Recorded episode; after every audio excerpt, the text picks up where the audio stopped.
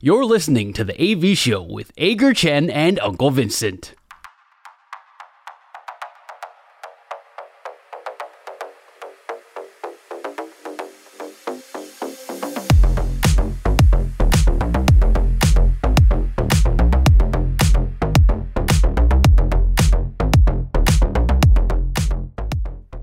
安，午安，晚安，欢迎收听 AV 秀。今天是三月三十号，星期四。Apple Podcast、Google Podcast 跟 Spotify 上，你通通都找得到 AV 秀新节目。每个星期准时上架，陪你一起运动、聊天、杀时间。我是纹身大叔，他是 Ager 阿呆，阿呆不是阿呆，是阿呆。今天我们要聊一聊这星期最热门的中华职棒话题，就是蔡其昌会长提出的单一球技制。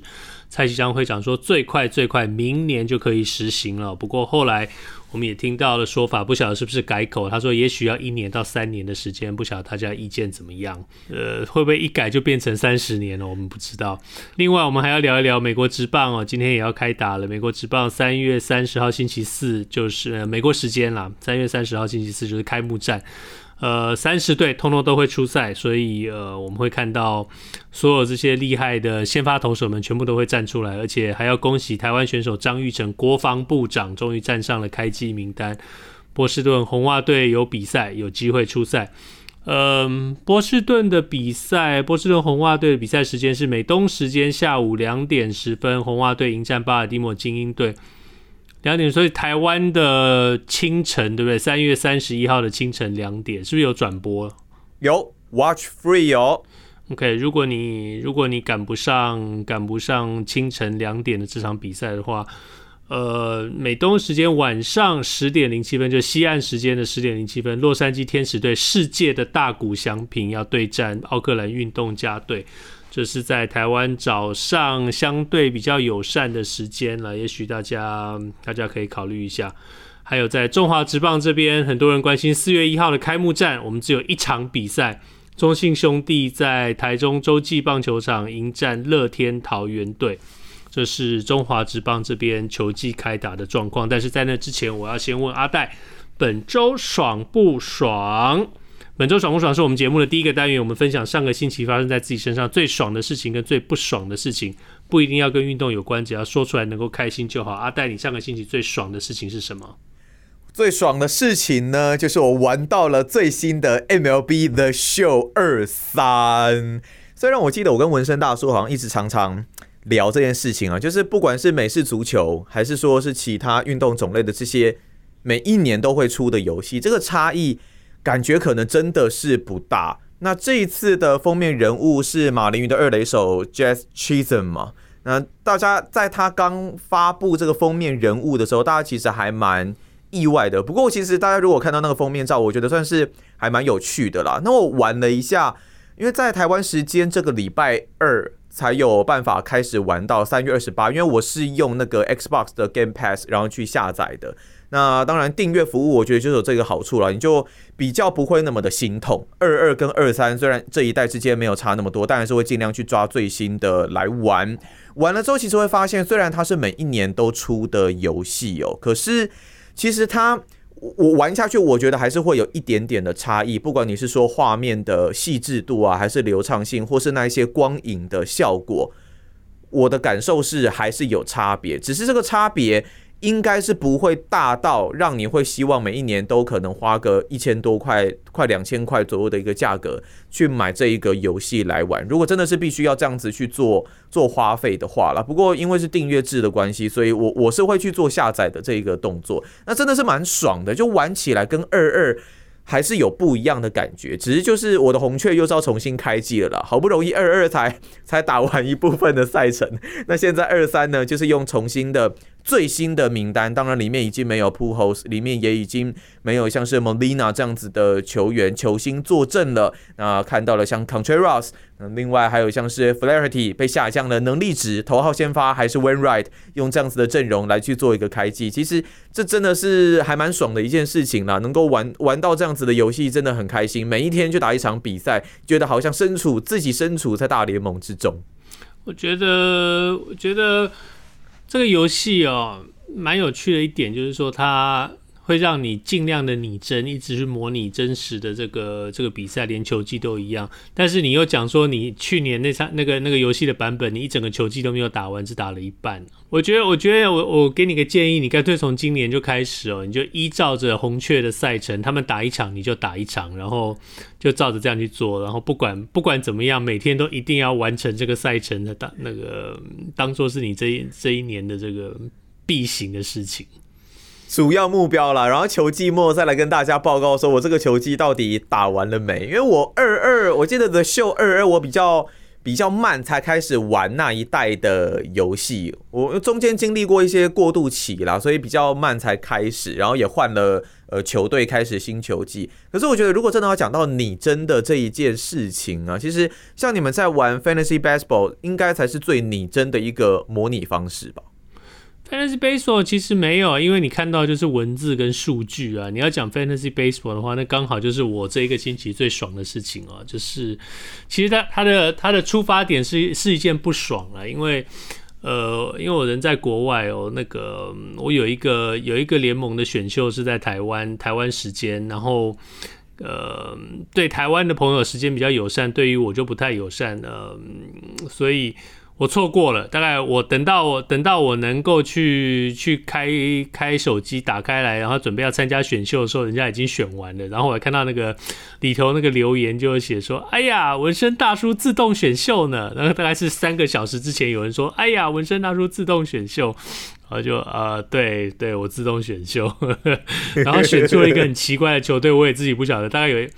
大概，大概我我算是我算是已经蛮蛮 follow 美国职棒了，但是我的球员里头大概大概有三分之一我不认识，然后可能还要想一下才会知道说他到底是干嘛的。然后大概经过了经过了几天的补强跟交，也没有到交易啦，就是呃那个选手替换之后，好像还有几个空位还没补上，所以这个这个是这是个这是个不爽的开始，但这不是我的本周不爽，呃。本周的爽是这样子啊，就从这个不爽的开始之后，我另外还有一个联盟是呃是美国跟跟美国的朋友的，那那个可能可能有朋友听我有有听众朋友听我提过，那个是跟一些线上的职棒的呃记者啦，或者是摄影师啦，或者是从业人员啦，呃所组成一个联盟，我们大概已经进行了十几年了，所以呃我在那个。失败的没有参加到的选秀的那个那个联盟之结束之后，立刻切换过去到另外那个美国那个联盟，结果发现他们刚刚开始选秀，所以有一种那种及时赶上的那个快感。然后呃，事前规划想要选到的选手，我几乎都有选到。呃，一个十四支球队的联盟，然后我是大概第七还第八第八呃选秀的顺位是第七还第八顺位。但是电脑电脑里头排名前十名的选手，我选到了两个，所以就选秀顺位的问题，然后再加上大家选择的问题，所以就就一路选下来。这个联盟蛮有趣的，因为呃，几乎里头的成员都是都是美国人啦，所以他们每次都说。看那个看 Vincent 的选秀呢，就是道奇队的选手还有亚洲的选手优先，所以 事实也是这样啦。我选到了，我选到了投手大谷，然后我选了，wow. 我选了几位亚洲球员，然后然后选了几位道奇队的球员，所以大概是这样。这是我本周的爽，从一个没有赶上的选呃呃 Fantasy Baseball 选秀。到终于赶上了一个选秀，这是这是最爽的事情。我我提一下，因为我刚刚说的那个拟真的拟真的程度，拟真的程度，我觉得应该是说，就是 Fantasy Baseball 它是完全跟现实生活去做一个结合的，因为它会根据球员的比赛结果来做它的一个算是评断的标准嘛，所以我觉得它拟真是拟真在这个地方，它完全是根据呃现实生活当中的一个表现来决定这一个球员的价值哦，哇。你选到大鼓，这真的是很爽的一件事情诶！竟然能够选到大鼓，大谷翔平，那怎样？他他这样子，他的这一个计算方式，他的计算方式有分成可能投球或是打击吗？有，他是两个不同的人，所以他就是，所以他确实是有大鼓跟翔平的差别。我选到了大鼓，但是没有选到，对，祥平已经被人家选走了。这个好有趣哦！我我觉得我是不是也该跟你学一下，然后来入坑这个东西，搞不好真的会直接屌了耶。还蛮好玩的，我觉得如果你对于美国职棒有一点点呃基本的认识，然后你又想要更深入认识美国职棒，认识更多的美国职棒的球员的话，参加 Fantasy Baseball 是一个很有呃很好的一个方式哦，因为它会强迫你去找。呃，强迫你去学习球员，你有很多，你可能两个人的名字你都完全不认识的时候，但是你必须要了解说你要去选哪一个人，哪一个人对你的球队比较有帮助的时候，呃，Fantasy Baseball 就会帮助你去学习到这些所有球员，特别是一些新秀的球员，然后你大概一两年的时间，你就会对这些选手有一个粗有一个最粗略的了解，特别是你可能会从一个。呃，等于说籍籍无名的新人，然后你选了他进来，然后过了两年之后，他已经是站稳大联盟的超级大明星了。那那个那确实是有一点有一点爽度的。那我一定要跟朋友一起吗？就是像你刚刚说的，一定要一起，可能参加选秀啊，或者什么，有点类似线上游戏，一定要就是类似有一个联盟这样的感觉吗？它一定是联盟嘛，你这样才有比赛的对手。但是你如果去，譬如说雅虎好了，雅虎 Fantasy Baseball 的话，它有那种呃开放开放式的联盟，就是你只要你只要你只要参加之后，它就会自动在电呃在系统里头帮你配对，所以全世界各地可能抓十二个人、十四个人就组成一个联盟，你完全跟不认识的人在在一起比赛。那呃不认识的有一个风险就是说，你不晓得这些人会不会认真比完一个球季哦，因为。你跟朋友一起的话，你很认真，很很重要一点就是说，要求大家都一定要认真的比完了，不要那个不要因为单一球季第一个月你排最后一名，你就开始整个放弃，再也不管这支球队了。我们最讨厌碰到这种，不小心切入了今天的主题了吗？这样单一球季嘛，然后不小心不小心要先聊了，是不是？我、我我们先讲不爽好了，你这周的不爽是什么？Oh, okay, okay. 我这周不爽是跟篮球有一点关系啦。大概在五天前吧，在台湾的职篮联盟 T One 有做了一个宣布哦，在呃高雄海高雄全家海神跟台中太阳这两支球队之间，当然因为呃在先前的赛程呢，呃太阳曾经一度有因为球员的确诊数过多，所以在当下没有办法马上的来进行比赛。那事后呢，讨论各式各样的补赛过程、补赛的办法，也没有办法配合，太阳这边没有办法配合。经过了协调之后，最终 T1 这一边呢，决定是这个补赛也不补了。那最后裁定高雄全家海神是拿下了一胜。我一直都认为，在职业运动联赛里面哦，不管你要补赛还是要干嘛，完成所有的赛程，其实在在我的想法里面，我会觉得算是一件还蛮基本的一个事情，是一定要执行的一件事情。那直接裁定说一胜。这这并不是说是世界首见啦，只是我认为这对于其他球队来讲也并不是这么的公平哦，因为四五六名之间其实竞争还蛮激烈的。例如像是台啤英雄这一边觉得说，嗯，好像有这么一些不公平的感觉啦。现在已经算是还蛮接近季后赛的一个阶段了，那你突然给了海神这一胜。确实，对于其他球队来说也会有蛮大的影响。当然，也许其实联盟可能在赛程的协调，或是跟台中太阳之间的协调，已经用尽了最大的努力。只是我还是很不喜欢看到像这样子，可能比赛连打都还没有打，那最终呢就直接裁定某一方的球队直接拿下一场的胜利。我不认为这是应该看到这样子的一个事情。我认为想方设法再怎么样去瞧，怎么样延后什么东西之类的。都一定要尽量的把赛程给完成哦，所以这是我上礼拜我觉得比较不爽的一件事情。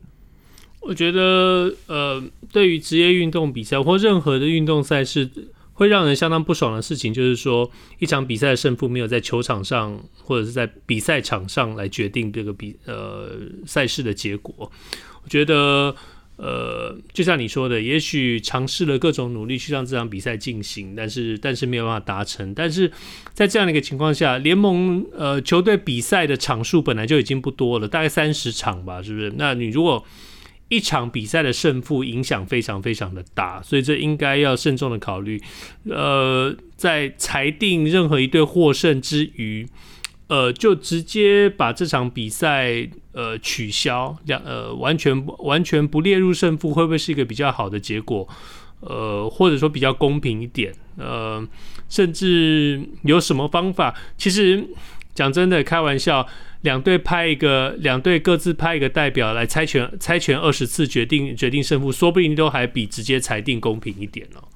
所以我我想我们看到，其实就像经典赛好了，经典赛我们觉得说台湾从从第一名。呃，大家都是两胜两败，但是从第一名分组突然就掉到最后一名的这个，大家觉得很不公平，呃，觉得有点可惜。但是你如果去看的话，这一切都是有有脉络、有轨迹，也是照着呃赛事的规则这样一路一路走下来，到最后用这个失分率来做决。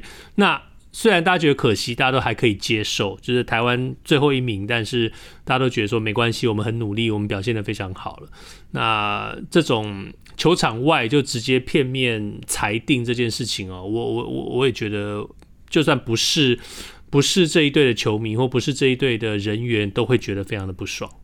我觉得刚刚文生大叔讲到规则规章的这件事情哦，我其实也认为说，这应该就是要想办法在规则里面再做更多详细的严拟哦，因为好 OK，你你真的有球队没有办法配合，你没有办法来执行这样子的一个比赛，那是不是？这一支没有办法配合的球队，因为你本来就有义务要打完全部的赛程吧，所以你是不是也是要有一些惩处相关的方式？虽然说联盟现在会去做研议，他说他还要再想一下，可能这个惩处要怎么去做处理，但毕竟这是一个职业联盟，是不是应该做更通盘的规划，再来做这样子的一个决定？可见在这个决定之前，也没有想到说要来做惩处的这件事情啊，因为。你既然有一方是得利，那另外一方既然是你没有办法配合，你是不是还是有一些处罚或是什么措施是必须要去做执行的？那不是说这样子直接判给一支球队一场胜利，我觉得稍微有一点稍显草率啦。就像是呃我我有点忘记，就在今年的美式足球的球季，我记得也有发生过这样子的一个事件嘛，因为呃球员送医的关系，所以导致这个比赛到底你是。该不该继续打呢？我记得在美国那边的 Podcast 节目也是有针对这一方面做比较全面的一个讨论。那最后、最后、最后，呃，我忘记我有没有记错，是是取消取消这场比赛吗？取消这场比赛，对，取消这场比赛，胜负不计。是，这就像文山大叔刚刚所提的一个一个方式嘛。也许这对大家来说是另外一个层面可以做思考的一个方式了。对，呃，这个我们节目里头讨论过，就是呃，水牛城比尔队的这个接球员呢，他在呃。比赛当中就是就昏迷了，就就倒地了。后来送医送送医急救之后，呃，对不起，我忘了是接球员还是防守的那位。不过 any anyway，反正就是他他他急救之后，当然最后最后这选手没有什么事了，但是在当场是非常非常吓人的。然后嗯呃，后来这个比赛就是就是取消了，也也没有也没有也没有比赛没有继续进行，也没有也没有重赛，然后呃双方都可以接受这样的一个结果。那我想，我相信绝对有更好的解决的方式了。那我们只能希望说，这是让台湾的这个职业篮球，呃，继续往前进、继续成长的一个一个机会了。那讲到这个，我也想到说，最近另外一个篮球的新闻就是，呃，SBL 玉龙纳智捷的教练邱大忠在演讲的时候，好像脱口而出说。呃，两个联盟正在进行合并的动作之类的。哦，哎，是邱大宗吗？我看到的好像是就呃，是篮协那边后来出来发声明嘛，对不对？好像是邱大宗在讲邱大宗的演讲，然后在讲座上有学生提问联盟整合，然后他就说他他就说了自己的想法，但是好像主持人在现场加码说哦，政府已经开始要整合两个联盟合并了，结果现在是 哇糟糕，对，结果结果好像好像就后来就应该是篮球名人堂的讲座吧，篮球名人堂协会，所以篮球名人堂就发出了声明来致歉，造成两个联盟觉得。这种事情好像就是大家心中都觉得应该是要往那个方向前进，但这种事情你你你没有没有实际的事情，对对不起，这不是邱大宗先生说的，是是是现场的主持人说的那。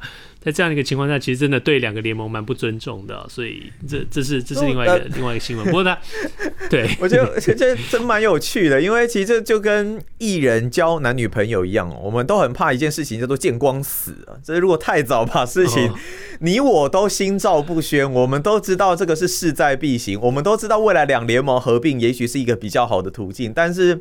你提早曝光出来，可能就会让很多谈判的筹码变得有点不是这么的好利用，我猜啦。所以真的，这的确是蛮令人好气又好笑的一件事情。对，所以呃，希望这件事情就此结果，我们就慢慢等待这两个联盟后续的发展好了。不过我要讲一下我的不爽，我的不爽就真的跟运动无关了。我觉得大家可能长期听到我的不爽都，都都往这个方向走。阿戴的阿阿戴的不爽有很多很多交通方面的事情，我的不爽有很多这个嗯媒体报道这方面的事情。就像这个礼拜，这礼拜阿戴，我问你，我现在问你，这个礼拜你觉得全台湾最红的新闻新闻目标是什么？这个、哦、我觉得你不用想，应该对。我觉得你不用想，没关系。我告诉你，这个这个礼拜全台湾最红的新闻目标就是一只狒狒哦，就是一只狒狒，就是一只对对对对六福村嘛。OK，这而且这件事情真的吵了整整一个礼拜啊！从先是哇，他逃了，已经逃了超过一个礼拜了。但是这这这一个礼拜真的吵得有点夸张了。你打开新闻看到全部都是狒狒，从六福村说这不是我们的狒狒，到六福六福村说。呃，我们的狒狒目前统计出来比我们应该有的狒狒多了一只，然后到到一路下来这个这个追捕，然后呃应该麻醉，应该猎杀，到有人呃捕到了狒狒之后，第一件事情是先拍照打卡，说要让我的女儿怎么样怎么样怎么样，然后。到后来，这个狒狒死掉了。到到底是谁开了枪？然后到最后，这个 这个狒狒盖了一个白布，然后还要政府官员去敬礼哦。然后再来是什么？监察委员主动声明说主主动申请说要调查这整个事情。我觉得这一团乱哦，对一只野生动物出逃可以变成一个全国的这个这个新闻哦。其实几年下来，我想大部分。大部分受过基本教育的中华民国同胞，应该都可以发现一件事情，就是任何一个看起来很奇怪的新闻被炒得这么大的时候，你都会想想说，实际上这个社会到底有什么事情发生，我们没有注意到哦。有些人可能，呃，从上个礼拜我们讲到缺蛋这件事情，到这个礼拜的狒狒的新闻，一直这样报下来，你可能不会知道说。我们的蔡英文总统要出访到出访中美洲了，然后出访之前碰到洪都拉斯断交，呃，我们的前任对，然后现在正在过境中，现在应该到美国了，在大都会，在大都会纽约大都会对我们的呃 Wayne 的管区啊，所以嗯。呃不晓得 Wayne 有没有去跟总统见面？台湾 Number One 啊，我们在这里先呃祝福祝福 Wayne 呃 Wayne 的公子 Bruce 生日快乐啊，五岁生日快乐。嗯，对，然后呃我们的中华民国前任总统马英九先生出访到中国，然后这个新闻不晓得有多少人注意到。在这个时候呢，对岸中国又吃我们豆腐，说：“哎呀，你们缺水又缺电啊，只要跟我们统一就能够解决啊，这些。”这些很多很多很多的新闻啊，台湾沿海、西部沿海出现十六具浮尸这种事情，有多少人去注意到？应该没有，大家都在看狒狒。还有切断切断电缆的这件事情啊，欸、虽然说它是已经大概是上上周了吧。还有这个，还有之前的这个台南的枪击案啦，台湾的光电利益，嗯、各种各样的新闻，你通通都没有你。要花一番心思，你才会去注意到这些新闻，不然的话，你永远看到就是废废废废废废，还有缺蛋，还有进口蛋，还有哪里可以买得到蛋？我觉得这是我比较不爽的一件事情哦。那，嗯、该说是我们的媒体的责任呢，还是说我们乐是我们乐听大众的责任呢？我觉得。这就是一个 又讲到蛋，这是一个鸡生蛋，蛋生鸡的问题啊。媒体就会说你们爱看啊，所以我们才这样子报。然后阅听大众就会觉得说你们都只报这些新闻，我们能看什么？所以这是这个星，这是我这个星期最不爽的一件事情，就是你想要关心台湾发生什么事情，或者世界发生什么大情，你打开台湾的媒体，你就是看到一只猴子在，一只狒狒在那边跳来跳去，对，不爽，就是这样。报告完毕。当然，对于这只就狒狒的遭遇，其实我是是很同情了。只是真的会觉得说，这也不能怪说，其实像像我爸妈很常跟我讲一句话，就是说台湾的电视新闻哦，你没事就不要去看啦。就是真的真的是 那个，通常都是阿公阿嬷哦，然后就可能已经在就是在家长期待着，然后真的觉得很无聊，然后就稍微去看一下。他们已经把它当成是一个娱乐产业了，你知道吗？就。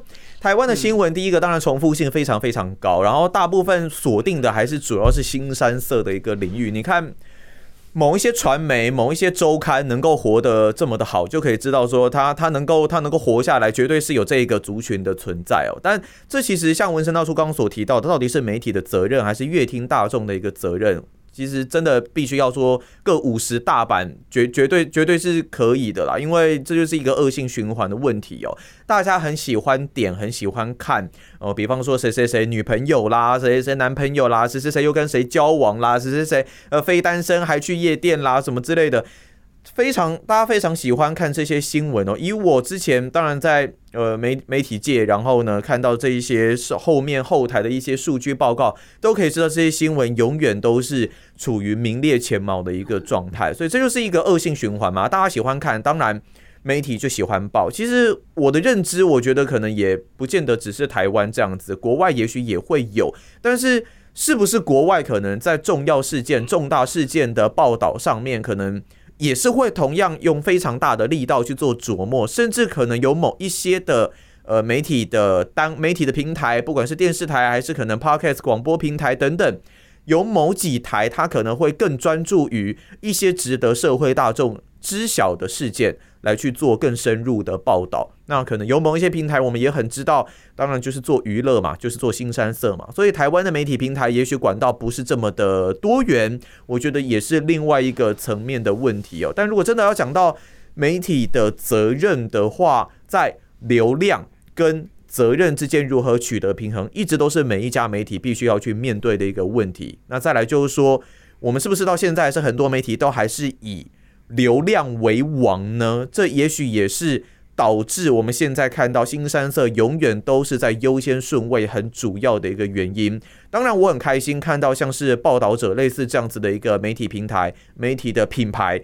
它已经做出很多深度的一些内容。我当然是乐见这样子的媒体的品牌越来越多。然后，主要的这些新山色的顺位，我觉得可以往后一些了。对，我是觉得说台湾哦，有这么多的。呃，新闻学院有传播学院，有这么多，每年有这么多毕业生。我相信他们在当初选择选择这个领域，选择这个，甚至说出了离开学校之后选择这个事业的时候，未必只是为了快速的找到一个工作，找一个晚饭吃，而是真的心中有一些期许，有一些自己想要做的事情。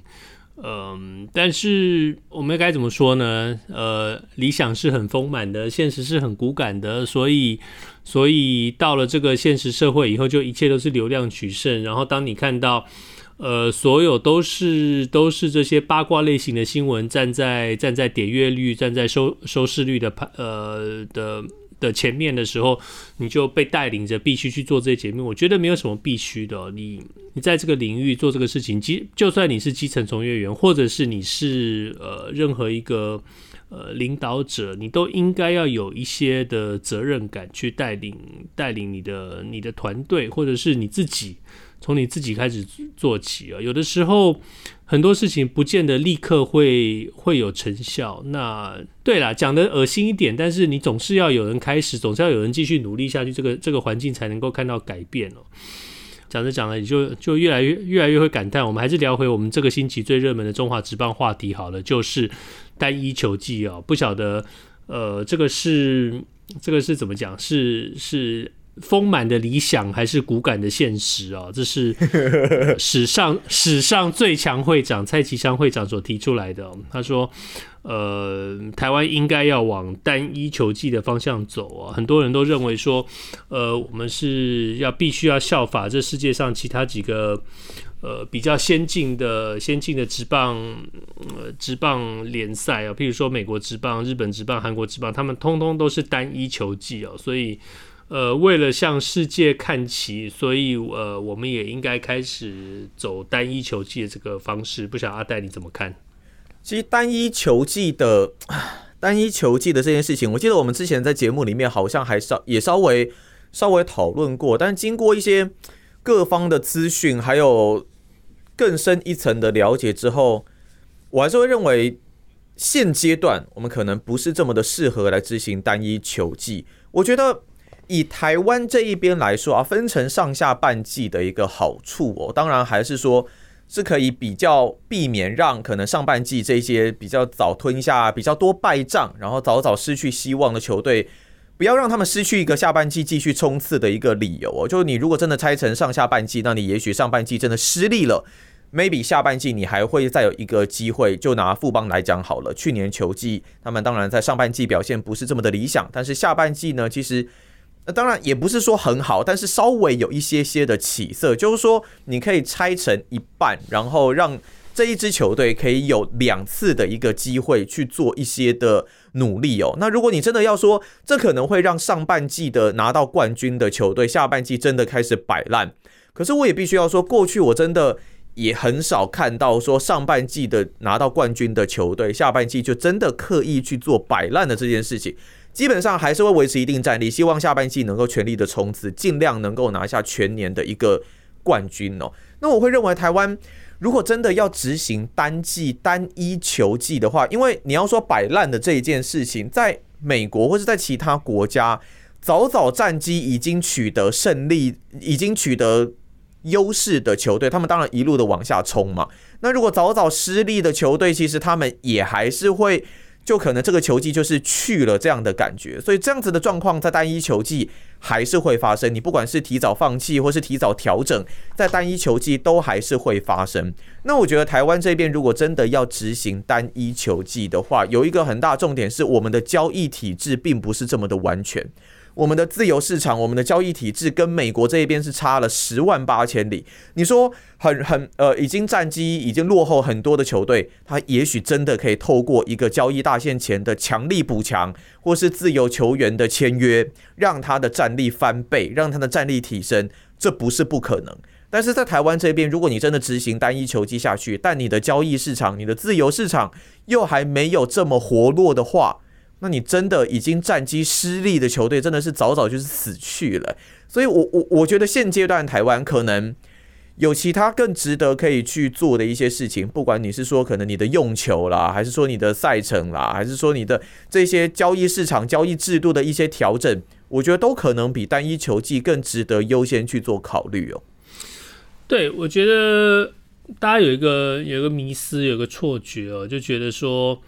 好像好像呃，我们要向世界列强看齐哦，人家人家怎么做，我们就要怎么做。那 OK 啊，但是单一球季真的是中职现在最需要做的事情吗？我觉得就我觉得未必哦。就像你刚刚提到的，大家每每年我们都会说，哇，美职这个呃球员交易大限的时候，嗯、这些选手跑来跑去，交易来交易去，然后呃，如果已经没有机会进入季后赛的球队的时候，会在这个时候，呃，把自己的明星球员或者是主力球员交易出去，来换一些新秀，来为为明年做准备哦。这个这个在美国非常常见。那一些在季后赛有希望的球队会交易来其他队的主力球员，来增强季后赛竞争能力。说不定就靠着这几场交易打进打进季后赛，甚至在季后赛有好的成绩哦。那个这是美国职棒最精彩的一个地方。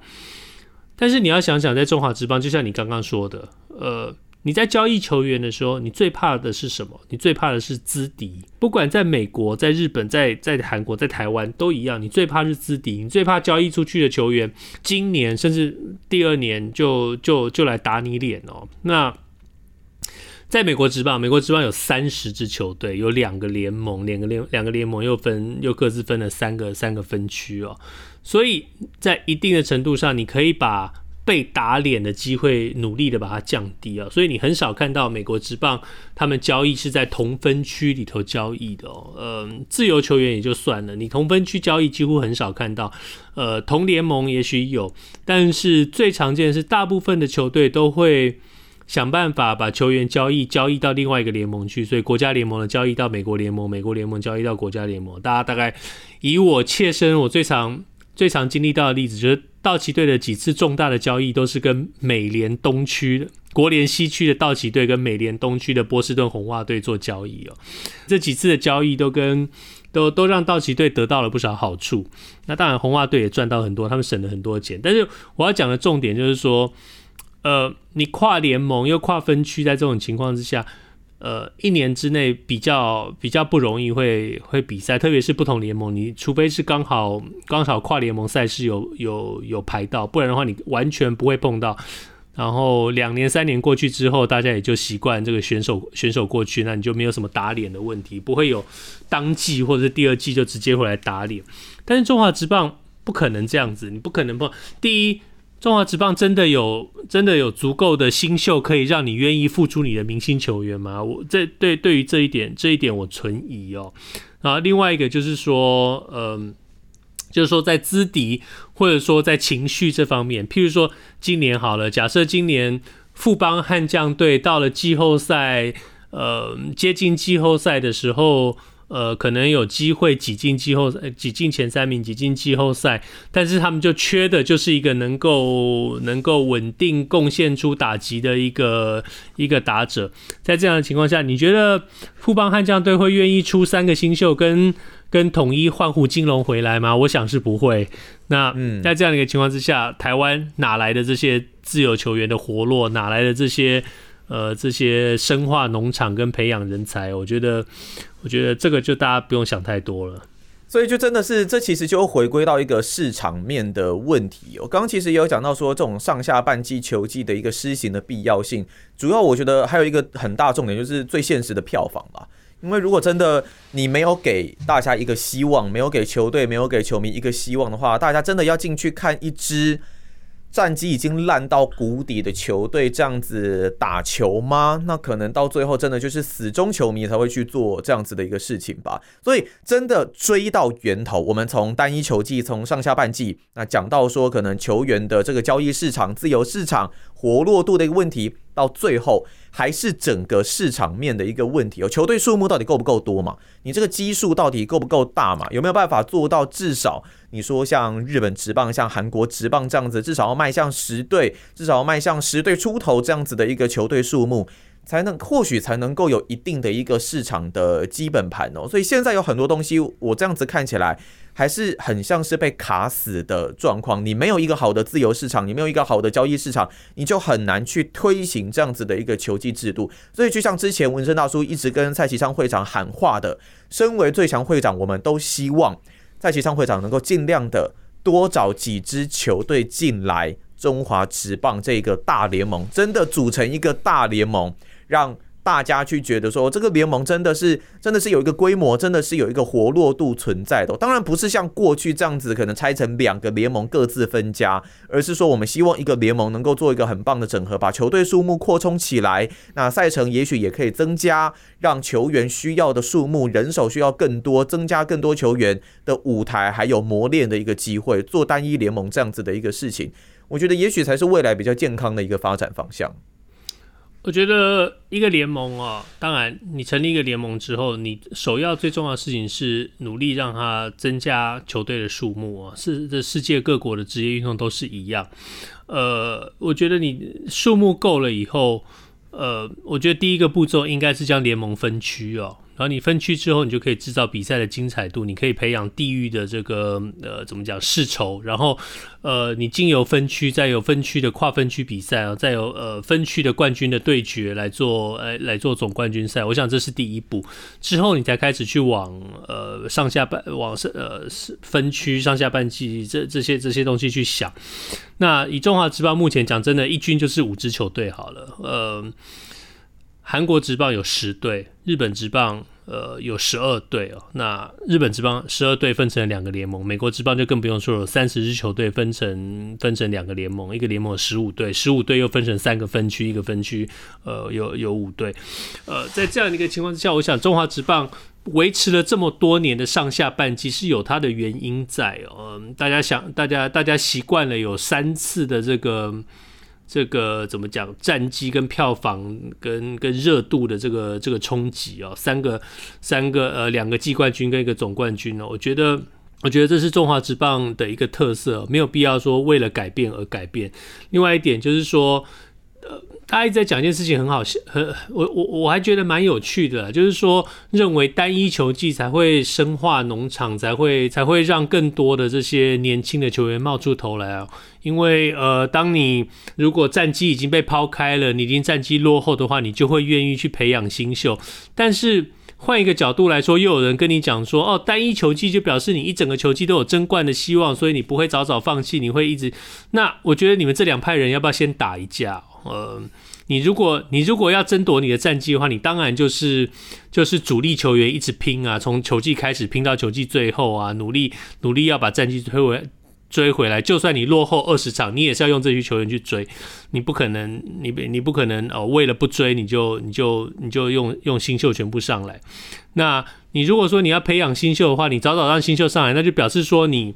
提早就放弃了这个球技，那就哪来的那种你所谓的从最后一名追到第一名的那种精彩度呢？所以你们这两派人应该要先打一架，这是这这这是另外一个迷思哦。你不能你不能呃，你觉得你觉得吃素吃素对身体好，但是你觉得吃肉很好吃，所以你两件事情都要，不是这样子啊。你这两个只能选一个。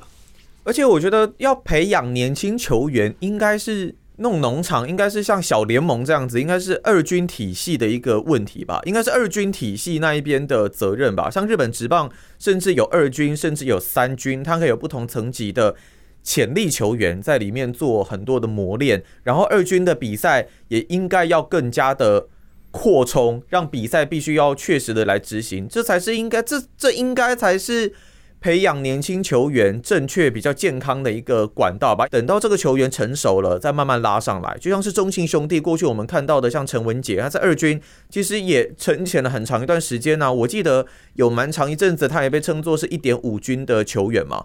那但这几年大家也可以看到了，在中信这一边外野人手短缺的时候，他也是很优先可以上来的一个人选。在二军有一个稳定的体系，把他培植完成之后，再把他拉上来，而不是直接拉上一军，让一军作为培育他的一个舞台。我觉得这好像有点本末倒置的感觉。对，你讲到一个重点哦，很多人才在二军表现得很好，然后你把他拉上来一军，你发现他哦，其实还没准备好，你可以再把他送到二军去，然后。照你照照大家讲的，好了，我们就说培养农才这一派获胜好了。刚刚我们讲的那两派人要去打一架，说 OK，那培养人才这一派获胜，培养农场，你就说这些所谓呃有一点五军能力的选手，呃，可能因为一军的战绩已经被甩开了，那我们就提早让他们上来一军吧。那你这个一支已经战绩被甩开的球队，我们就说你已经战绩落后十场好了，然后你派这些你认为已经呃需要上来被磨练。呃的年轻的选手上来，然后他们就不停的被打败，不停的被打败，不停的吃败仗。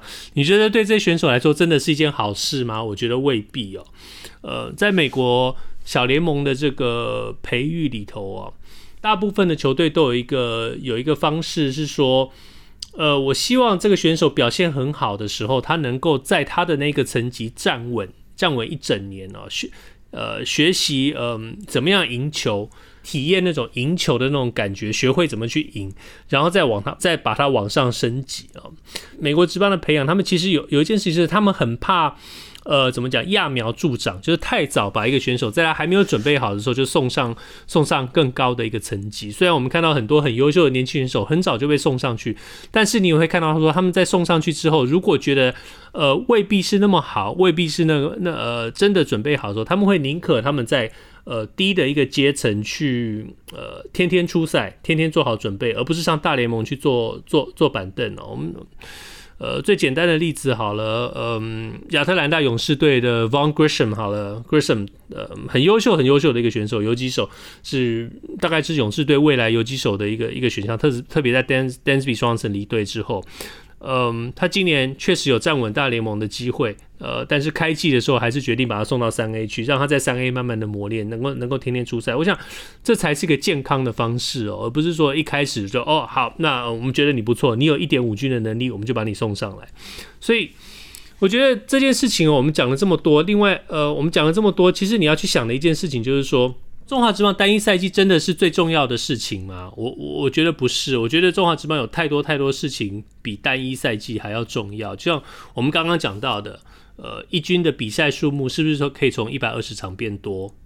然后我们讲到的二军是不是可以想办法让比赛场数增多，让比赛更正常一点，不要弄到那种呃天黑了还舍不得开灯，或者说呃人手选手人数凑不出来就把比赛取消。然后中职被人家抱怨很久了的裁判的素质，要怎么样让它更多的提升？嗯，我们节目中也讲到很多很多次的比赛的用球这个品质，我们到底要怎么样去控制？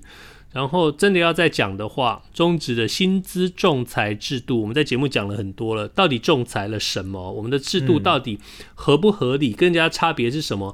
如果中呃薪资仲裁到现在还有领队在误解说，呃希望复数年合约也能够列入仲裁，这这这就这些很荒谬的事情。这表示这个联盟很多这些规章连自己的这些高阶的经理人员、从业人都还没有搞清楚，或者说呃高阶的经理人员完全不晓得说薪薪资仲裁制度的意义到底是什么？你如果呃，你如果复数年合约都还需要仲裁的话，那表示你是个不及格的谈约的经理人员嘛？你自自己，你你你你身为一个领队，你为你你的最重要的职责之一就是选手的合约，然后你复数年合约谈不出来说，哦，那我希望联盟帮我仲裁，那那你要不要联盟帮你领薪水？好了，我觉得这莫名其妙，然后 你就自己打脸自己呀、啊。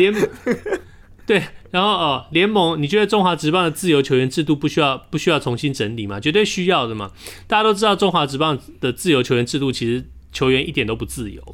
那往从这个去延伸的话，洋将的合约的问题，然后洋将的人数的问题，我们上个礼拜才讨论过，洋将要不要规定说一定要有，一定要选一个野手，或者说我们需不需要增加洋将洋将投手的这个限制，或者是减少洋将投手这些，这些都是比。我觉得都是比单一球技或上下球技更重要的事情，所以，嗯，不及格啦。我讲真的，你这最最最强最强理事长，我觉得不及格。当然，其实我们讲了这么多关于中华职棒，可能还有很多需要调整的一个地方啊。但是无论如何，在这个周末，中华职棒即将要来正式的展开新一年的球季哦，应该大家都还是有蛮多的一个期待，也非常非常兴奋哦。就上半季的一个状况，我们来简单稍微预测一下好了。文森大叔，你觉得上半季你有比较看好哪一支球队吗？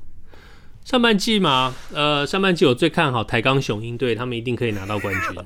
我说一军一军好不好？一 军一军。我们给呃之前一直在在关心呃经典赛没有来注意中华职棒热身赛的球迷朋友们来简单的简单的汇报一下哦。OK，中华职棒官方热身赛十场初赛，你觉得第一名是谁呢？第一名居然是富邦悍将宇宙帮季前宇宙邦，这不是很正常吗？一直以来都是季前宇宙帮啊，八胜二败。热身赛八胜二败，中信兄弟去年的总冠军六胜三败，今年要挑战三连霸。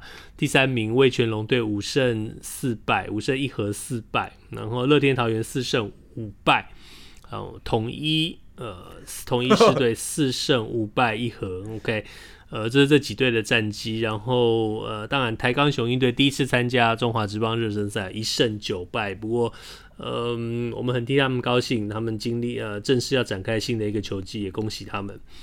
好了，讲了这么多，我们来预测一下上半季，你觉得谁会拿冠军呢？我觉得是哇，噔噔噔噔噔噔噔噔噔噔，那当然是中信兄弟啦，绝对是中信像兄弟啊，不然会是谁呢？中信像 中信兄弟，真的，你预测中信兄弟？对，OK，我预测中信兄弟啊，嗯呃，中信兄弟。我想要反反骨反骨一下，哎，我我想要猜乐天桃园。OK 啊，没问题啊，你猜的非常好。呃，乐天桃园，我觉得，但是我就必须要再提醒大家一下，呃，阿戴真的不是一个统一失迷，大家不要再被。我跟你讲，我跟你讲，爱之深责之切。就是因为是统一失迷，所以我对于他们的要求非常严格。我希望呢，我一直反指标说他们绝对不会拿冠军，他们绝对不会拿上半季冠军。Yeah，统一就拿了上半季冠军。我希望这样的结局可以顺利发生。的意思，我非常非常希望，非常希望是这样子。桃园队其实当然在去年台湾大赛直落四遭到兄弟的横扫。其实兄弟一直以来，我一直也都认为他们是一支战力非常坚强的一支球队，但是。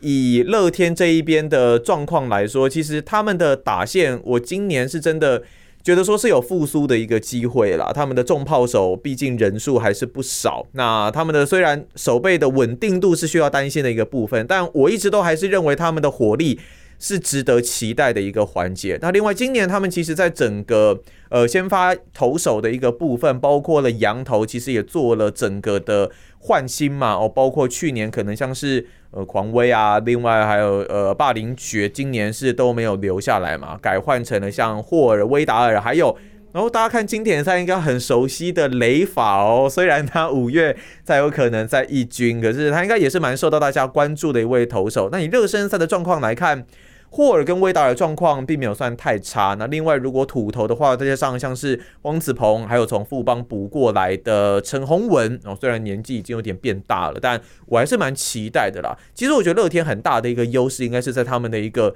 牛棚的部分，你说如果王溢正拉去做一些长中继，那另外还有像是许俊阳，还有像陈宇勋，还有像豪进，其实也都有留下来。我觉得桃园的战力蛮完整的，我蛮期待他们在上半季的一个表现。我觉得以乐天桃园哦，你来看他们的羊头之外哦，陈宏文，你刚刚提到他站稳了第四号的先发哦，那。呃，这样算起来，这四位通通都雷法不算嘛？那你这样子，最少一开始球季刚开始的前个先前四个先发轮值都没有都没有参加到经典赛。哦，不过黄子鹏有啦。对，那么刚刚提到经典赛这件事情，就有一个关键就在于说，每一队都有选手去参加经典赛。那每一队对于参加经典赛这些选手的应变方式哦，就会影响到这个球季在上半季的表现。那你如果说决定让这些这些选手在经呃有有提早开机在去参加经典赛，这些选手呃在上半季稍微休息一下，呃不那么不那么全力出赛的话，那你可能上半季这个球队的战绩也许就不会起来。那如果你觉得说要打铁要趁热，就趁着他们都已经开机，就把这个把这个战机冲一波的话，那很有可能你的战机就会直接突破。但是你下半季会发生什么事情，我们不知道。那参加经典赛最多最多选应该是桃园跟中信吧，应该是这两队吧。嗯那在这样一个情况下，他们怎么样去面对第上半季球季上半季的这个调整哦？呃，我想会很有趣。不过，不过大概上半季上半季的冠军，我猜应该不出这两队了。那当然，以我们两个反指标的程度，上半季的冠军说不定会是味全龙了。那所以，我我其实很期待，我其实真的蛮期待的。味全龙这一支球队，虽然说成军复活没有很久了，可是，在上到一军，然后上到一军第二个球季就已经可以打到季后挑战赛。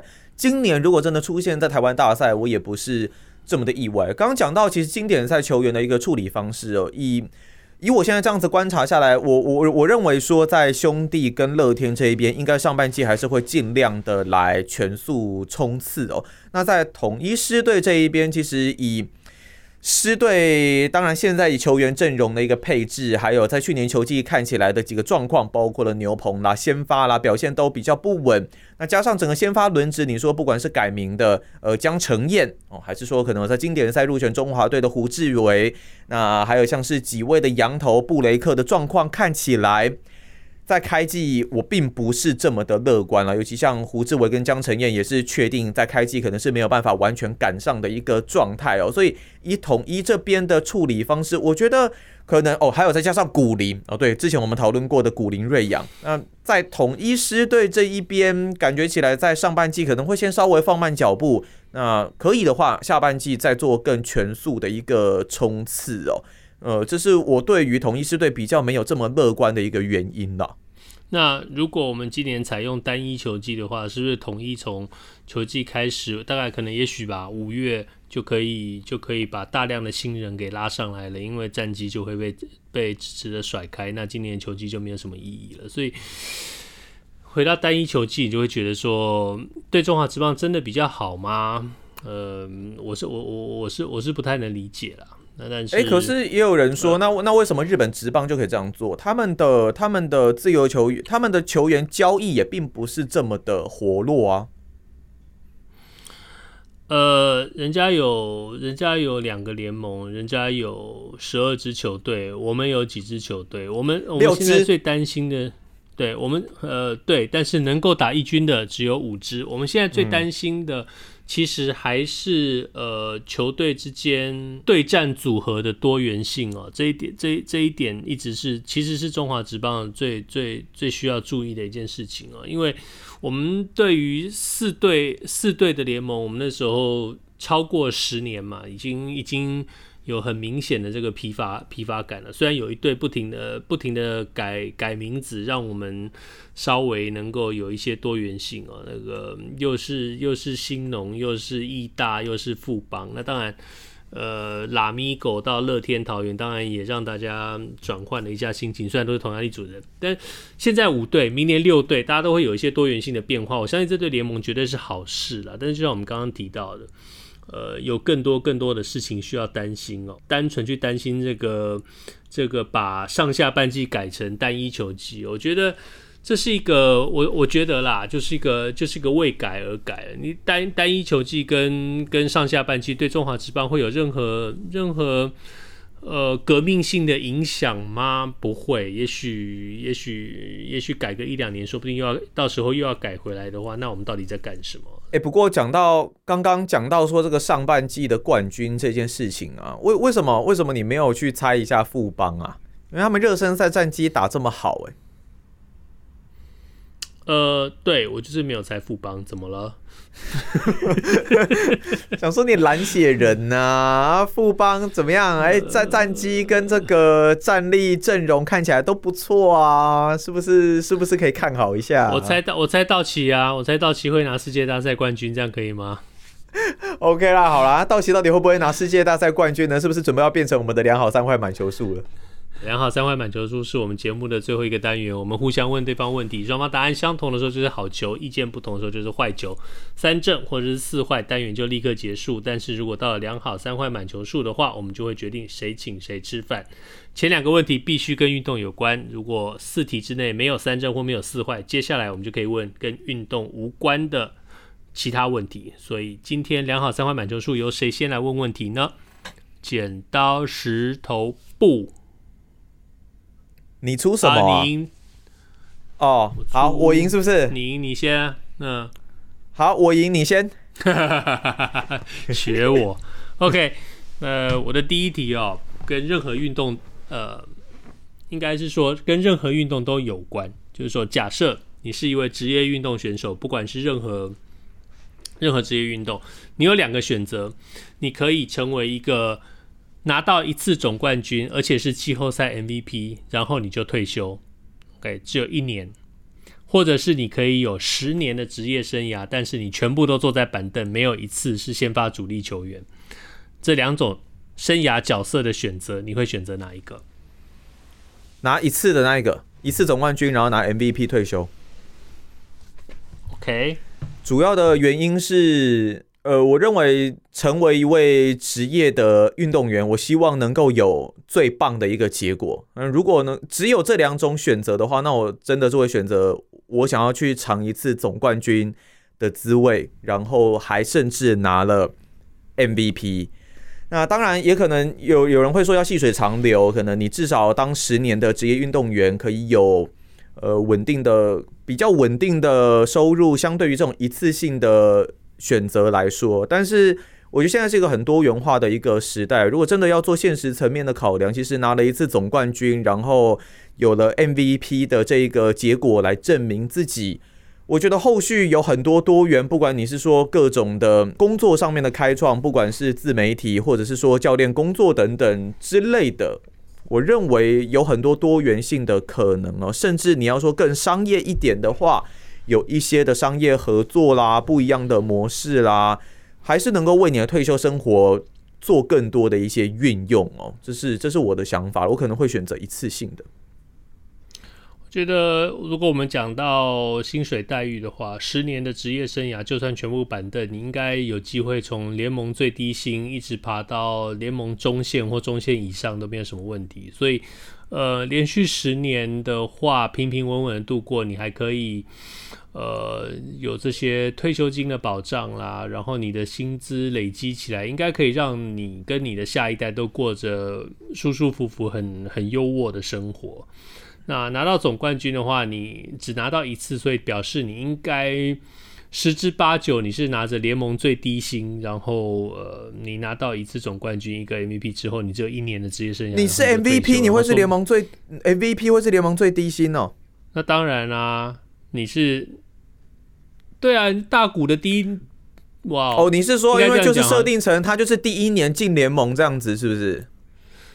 你就只有一年的职业生涯拿到总拿到，所以就是就是第一年新人。OK OK，好好好，OK OK。对，第一年新人你应该就就就第一期嘛。你退休，你退休，你如果退休之后从此再也不从从事这一行的这一行的运动的话，那你可能人家还会说，哎呀，你那一年是赛道的，没有什么了不起的之类的。MVP 还赛道？那对啊，你只有一年啊，然后你就没有了，你连普通球员都没有。好吧，好吧，OK OK，好，嗯。对你赛到一个 MVP，OK，好，OK，那好，不管怎么样，我还是会选赛道的那个 MVP，所以我们的答案是一样的。哦，原来是我，我以为我以为是坏球，OK，好，所以第一题我们是好球，是不是？对，那再来是我的第一题。我我记得有蛮多人在讨论说，就最近几年，当然从飞球革命，然后到呃现在我们在经典赛，我们终于证明了中华职棒哦，这球员的打击实力也是非常非常强大。那有很多人会讨论说，那我们在高中这一部分的小朋友啊，这些青年，我们到底该打木棒还是该打铝棒呢？哦，也许木，也许也许也许铝棒，也许铝棒的弹性系数来得比较好。那也许在木棒，也许是需要。多一点的一个挥棒技巧，那在这两种的选择之下，文生大叔你会怎么选择？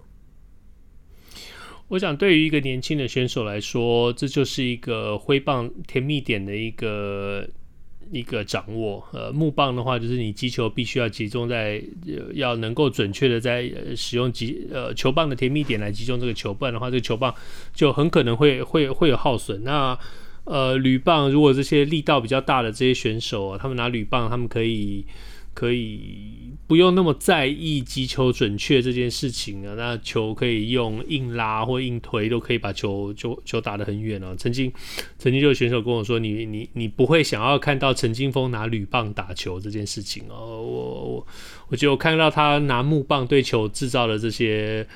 呃，这些挥击的结果真的确，我我我蛮确定，身为一个投手，不想看到陈金锋拿铝棒。Anyway，呃，回到高中这个这个程度，这个这个地方哦，当年我们把高中赛事的规定从铝棒呃变成一级的高中赛，从铝棒变成木棒，主要的目的是为了要跟国际接轨，跟职棒接轨哦，让选手能够提早适应使用木棒这件事情。但是后来。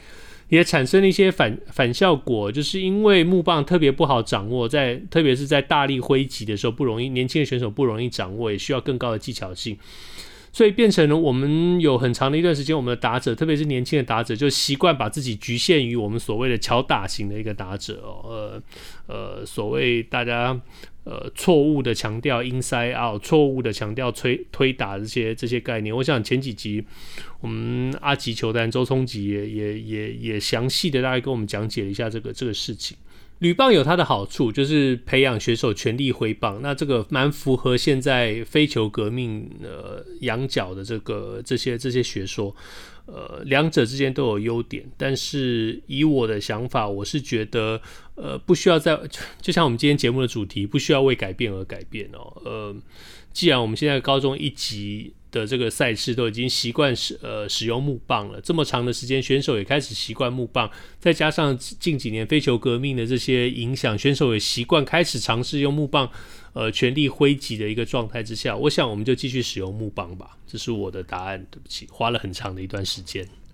因为在木棒的整个掌握上面，其实透过这次经典赛，我们也可以发现说，台湾的球员，中职本土的球员在打击上面，我认为还是有一定的一个实力展现哦。所以也许呃，随着世代的演变，大家也掌握了更多木棒的一些技巧。你说，不管是把它记录下来，或是把它流传下来，都可以传承给学弟。啊，让他们对于木棒可以有更快的一个适应力。不过，因为当然就我的想法，我我也是透过这次经典赛，那也跟文生大叔有做了蛮多的讨论，觉得说，诶，像例如郑宗哲、张玉成在他们的全力挥击的这一点上面，我们觉得是做得非常非常好的。所以我我也会认为说，在青棒的这个阶段，球员身体素质还在成长的这一个阶段，培养他全力挥击的这个习惯。我认为还蛮重要的。我其实还蛮希望看到说，在高中的这部分的选手，他们可以去做铝棒的一个使用，因为培养他们这全力挥击，这很棒的一个习惯，尤其符合当然飞球革命的一个潮流，然后把球打得尽量打远，然后可能打高打远这样子的一个方式。那另外一个层面就是，我我认为投手在面对到这种，我我我我绝对不想看到陈金峰，但我还是必须要去面对陈金峰的时候，势必可能结果不会太好，但是你还是会想方设法的去对他做更多的一个压制。我认为某一个层面而言，也可以激发选投手或许来的更强大的一个潜能。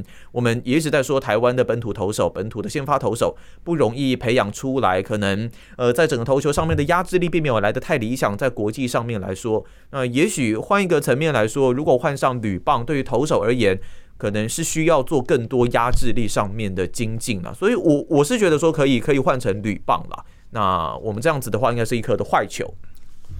这球是一个坏球。接下来，我们现在是一好一坏的情况之下，接着由我提问。呃，我的问题是配合今天的对于单一赛制的单一赛季的这个赛制的讨论。呃，蔡其昌会长说最快是明年，但是也说了，也许要花一年到三年的时间吧。那我就来问你，你觉得五年之后的中华职棒？我们是单一赛季制还是上下半季制？那当然有可能是我们改成了单一赛季制，就一直沿用，所以五年之后是单一赛季制；也有可能是我们没有改用单一赛季制，五年之后仍然沿用现在的上下半季制。但是还有一个可能性是我们改了单一赛季制，但是就像我们曾经实验过的，一年或两年之后又换回了上下半季制。所以我的问题很简单：五年之后的中华职棒是单一赛季制还是上下半季制？我觉得五年之后应该是单一赛季制，哎，因为在.在台湾中职这一边，我觉得他们很习惯看到哪一个东西有问题，就直接去改哪一个东西。所以现在既然提出了这样子的一个制度，如果网络上的风向觉得说单一赛季制不错，嗯，OK，那我觉得他真的会改。所以我觉得五年后可能是单一赛季制。呃，我觉得五年后，我觉得是上下半季制，会 OK，会呃，不管是沿用还是改回，我觉得五年后是单一赛季制。那呃，如果到时候被打脸，那就被打脸嘛，反正不是第一次哦。我觉得其实也很有可能的原因，是因为毕竟整个职业运动还是一个我们所谓的市场导向，所以在台湾这一边，如果我觉得有很高的几率是上下半季制的票房还是有比较好的一个结果，所以也有可能真的，我我们可能很快的真的改成了单一球季制。可是对于衣食父母，然后对于企业主来说，如果他们真的没有办法接受，或是真的反映可能在票房上真的不好操作，可能真的会改回来，也是有可能的一个方式。我觉得蔡其昌会长，史上最强会长啊，在这件事情上也是一个史上最大赌注了。如果他他坚持做了一单单一赛季制，然后呃实行之后票房不好，五年之后说不定没有中华职棒了，那你觉得呢？换的话，你这个，但是不管怎么说，哇，不管不管不管怎么说，这是一个坏球哦。目前是一好两坏，接着接着由你。由你呃提问你的第二个问题。好，NBA，我问题要跳到 NBA 这一边了。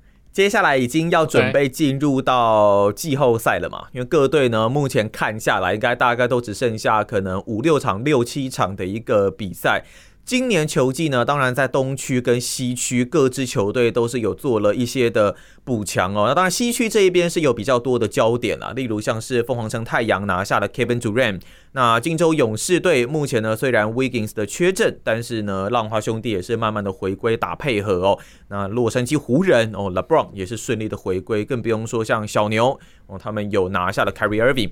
这一些的球员当然都陆陆续续有做一些的交换，但东区这边其实球队的表现也都是很稳定，例如现在费城七六人或是米尔瓦基公路。想要问一下纹身大叔，你觉得今年的总冠军会出现来自西区还是东区呢？呃，好吧，那我觉得会出现在东区。东区，哇哦，蛮出乎我意料的诶，为什么？为什么是在东区？没有为什么，我就觉得是在东区，没有啦。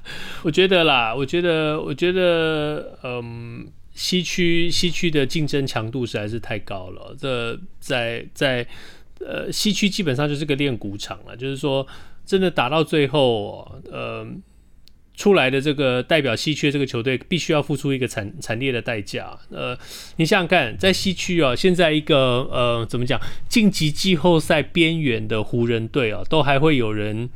呃，非常强烈的认为他是得到 NBA 总冠军的热门球队之一啊！我会觉得说他，呃，嗯，对，有人觉得我其实以我这么一个湖人湖人球迷，我看到我都会觉得呃有点不可思议啊。那当然，湖人队在呃在交易大限的时候做了很多很多的补强啊。现在湖人队跟开季的时候，湖人队确实确实是不一样。但是你要说他是，他是拿到总冠军的热门，我觉得是是是有点 有点疯狂啦，是有点疯狂了。但是但是进后进入季后赛的球队，你确实你如果如果 LeBron 真的是真的是满血回归要再拼一次，如果 Anthony Davis 真的他的角色提升，他也没有受到伤势的影响，再加上我们现在湖人队加强了的锋线，加强了的防守，确实湖人队会给排名在前面这些球队一些一些阻力。那如果连湖人队这样的一支球队都可以给其他的球队球队主力，不管你要讲你要讲丹佛，你要讲你要讲快艇啦，然后太阳啦、勇士啦这些球队，特别是太阳吧，太阳、嗯、太阳这几天这几天还在还在还在喊说跟湖人的那场比赛被被被联盟做掉，呃，那个 Devin Booker 甚至说联盟干脆现在直接把总冠军颁给湖人好了啦，不用再做这么难看，嗯。对啊，你说，你说，你说那个一一队罚球四十几次，一队罚球二十几次，我觉得确实是难看了一点了。那但但是，但是在这样一个情况下，西区的竞争强度啊，确实是确实是会，你你可以说会让打出来这支球队非常非常的强悍，但是我是觉得会打出来这支球队会很累，会付出很强的一个很很很大的一个代价。那东区的话，东区的话，密尔瓦基公路队吧，嗯，这样子这样子打出来，我觉得。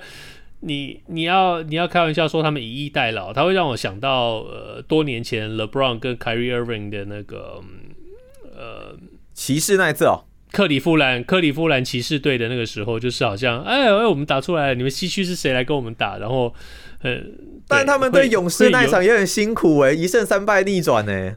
是啦，是啦，对对对，那个是有点辛苦了，但是那这总算是他们拿到了。我今年我我会觉得有一点这样的感觉了.所以我觉得你要我猜，讲了落落场讲了这么多，还偷偷偷渡了我的湖人队哦。最后最后的答案是，我觉得是东区。好了，我我看法比较当当然，呃，我觉得是西区啦，因为我会认为在过去几年，其实一直以来这种。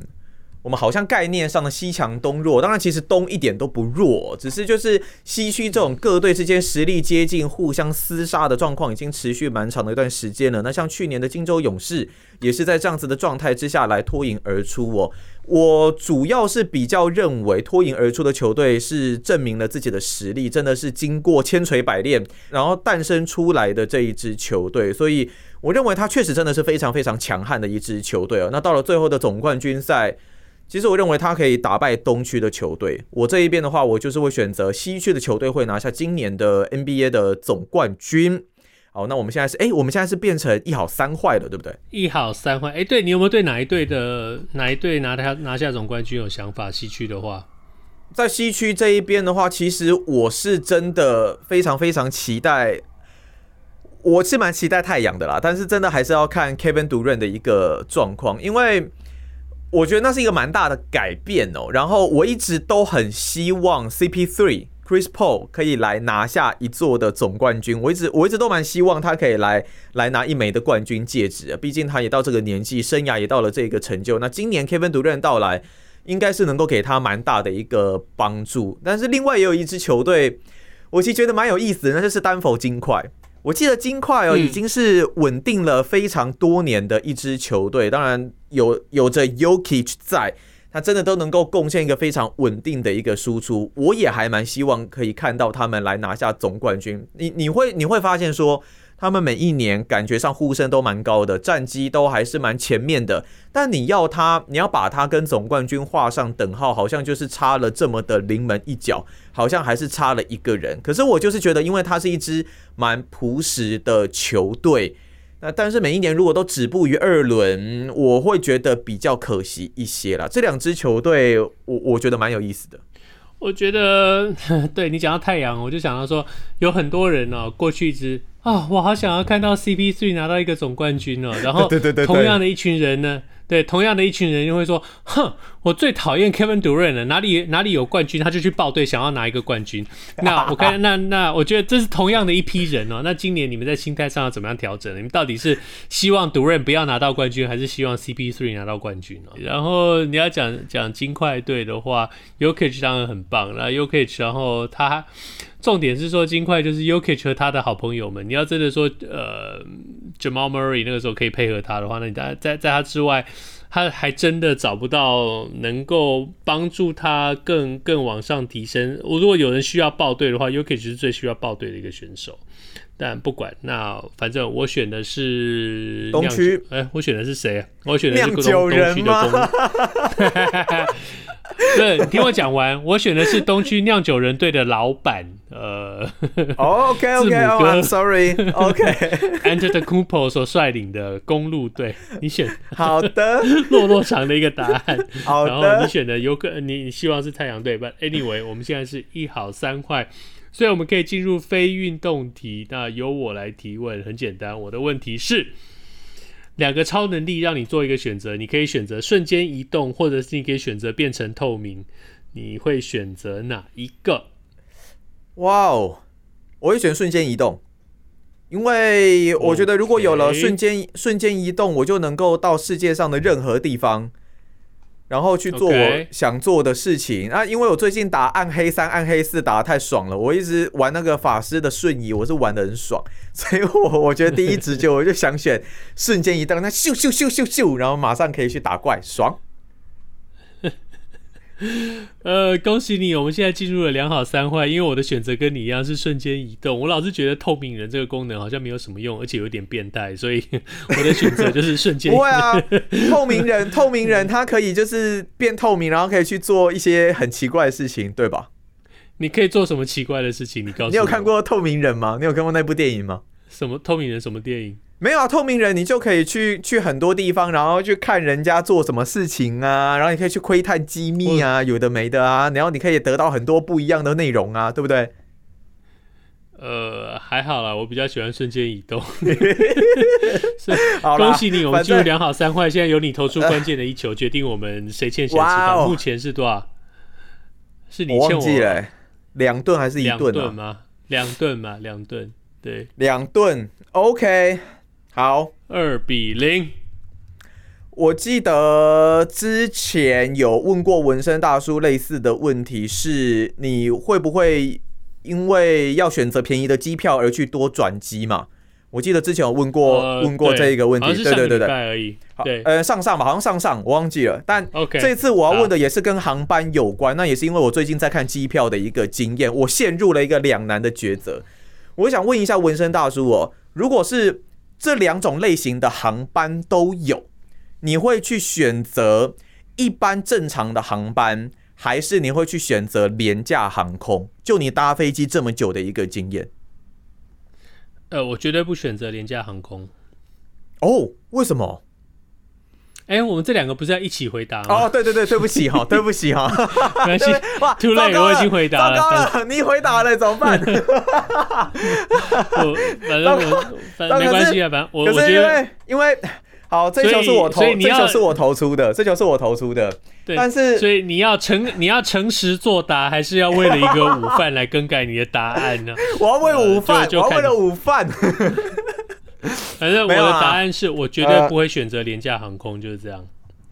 我老实说，以我啊，我我是诚实作答，因为我会选廉价航空，但是我没搭过。那我我对于廉价航空的认知就是说，它可能什么东西都必须要付费。那但是它可能在飞机的安全性，或是抵达抵达目的地的时间点上面，当然安全性你要说它可能是联航，那维修成本会有什么问题？这这可能就是真的是幕后的一个状况了。但是对我来说，我会觉得说它可能就是少了那一些比较舒服的服务内容，可是它可以让我机票变得比较便宜。那如果我是短程的话，例如说像是可能到日本或是韩国，可能比较偏短程的。哦那那那我也许会选择廉价航空，不过反正最终结果就是我会去选择廉价航空试看看啦。但我没有搭过，所以我不太知道它的呃，不好的地方大概是在什么地方？但结果就是我们是一个保送，所以变成我要请你吃饭嘛。那文生大叔可以来帮我们稍微解惑一下联航的坏处。其实呢，你要讲联航的坏处啊，其实是这样子。我我我先说，我从来没有，我从来没有搭乘过廉价航空。OK OK，嗯。OK，这因为这从来就不在我的一个一个一个选项里头。当然不是，不是因为我身家有多么了不起啊，这单纯只是因为说有很多事情我觉得是不能牺牲的。那当然以字面上以我们的理解来说，廉价航空跟呃一般正常的航空公司的这些这些在经营运作在。在呃安全上是是没有没有任何的呃偷工减料啊，我们就我们就姑且相信这一点。那廉价航空之所以廉价，是它删减了很多在呃一般正常航空公司班机上面所基本的这些服务，譬如说譬如说呃行李的托运、行李行李的加挂、选呃选位，在飞机上的这些餐点、飞机上的服务这些。种种是种种这些配套的东西上面做了一些做了一些删减，或者说你的机场、你的你的登机、你的这个航厦可能位置不是那么理想，你需要走比较多的路线，或是时间可能不是很好，你可能到的时间是三更半夜，或到的时间是大清晨，这种这种事情，各种各样，你所有能够想到说跟有钱有关的东东西，它做做的删减，所以它叫做廉价航空。那我这个人是这样子，我会愿意在我能够付出的范围之内。多付出一点点钱，让我的生活有一点点的便利，或者让我生活有一点点方便。那当然，廉价的航廉价航空的出现呢，让很多很多正常航空公司的经济舱的机位变得非常非常的廉价。我们可以看到很多呃很多航空公司的经济经经济舱的这些机位呢。呃，在服务上面也开始有些缩减了，餐点没有以前的那么好，搭配的服务没有以前那么好。那甚至连现在，我记得很久很久以前在节目里头，我抱怨过，连选位也一样，跟廉价航空开始开始开始要加钱了。所以对，要加钱。呃，嗯、这些都对，这些都是一些呃，就像你说的啦，有很多人会愿意为了机票省钱而做出一点点牺牲了。那但是你也可以看到说，有更多的人。呃，在这样的一个情况下，就宁可再多加一点点钱，就不飞经济舱，而去飞所谓的豪华经济舱了。那，嗯，这是个个人之间的选择。像就是就像我，如果在呃票价差异合理的范围之内，我也会选择做豪华经济舱，就往往上做一个提升好了。最少让我在特别是长途旅行上、长途旅程上，呃，比较舒适一点的话，这是我会做的选择。所以，对，我今天一直给大家很很长的答案，很抱歉，我今天非常的啰嗦。不会啦，大家很喜欢听你讲话。不过无论如何呢，最终最终就是我们是最后两好三坏的状况之下，变成了四块球保送。我再欠你一顿饭。Oh my god！哇，不知不觉我就累积了三顿午饭了。可不可以一次拿回来？三顿午饭我们吃好一点。你先回国啊，我们就吃呃三顿午饭吃好一点，就一人吃三碗面跟三块排骨好了。OK，好，可以，可以，没问题，没问题。而且要加三大瓢辣椒。没问题，没问题，没问题，加一桶给你，没问题。不管怎么说，以上就是这个星期的 AV 秀。今天是三月三十号，星期四。希望大家这个星期比上个星期更好。美国职棒、台湾职棒都要开打了，希望大家能够享受一个愉快的职棒球季。如果你喜欢我们节目，Apple Podcast、Google Podcast 跟 Spotify 上赶快订阅起来。我们在 Facebook 上面也有粉丝专业，拜托帮我们分享出去或者留言跟我们互动。我们下个星期见，拜拜，拜拜。